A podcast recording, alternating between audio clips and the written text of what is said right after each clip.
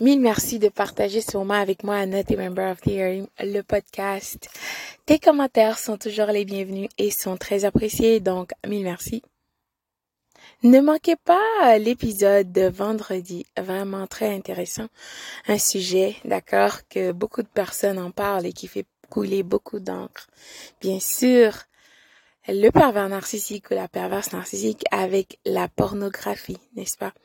Et aussi une des raisons pourquoi les hommes pervers ou même les femmes perverses narcissiques privent leur soi-disant être cher de cette relation intime ne manquez pas l'épisode de vendredi. À très très bientôt. Bonjour, bonsoir.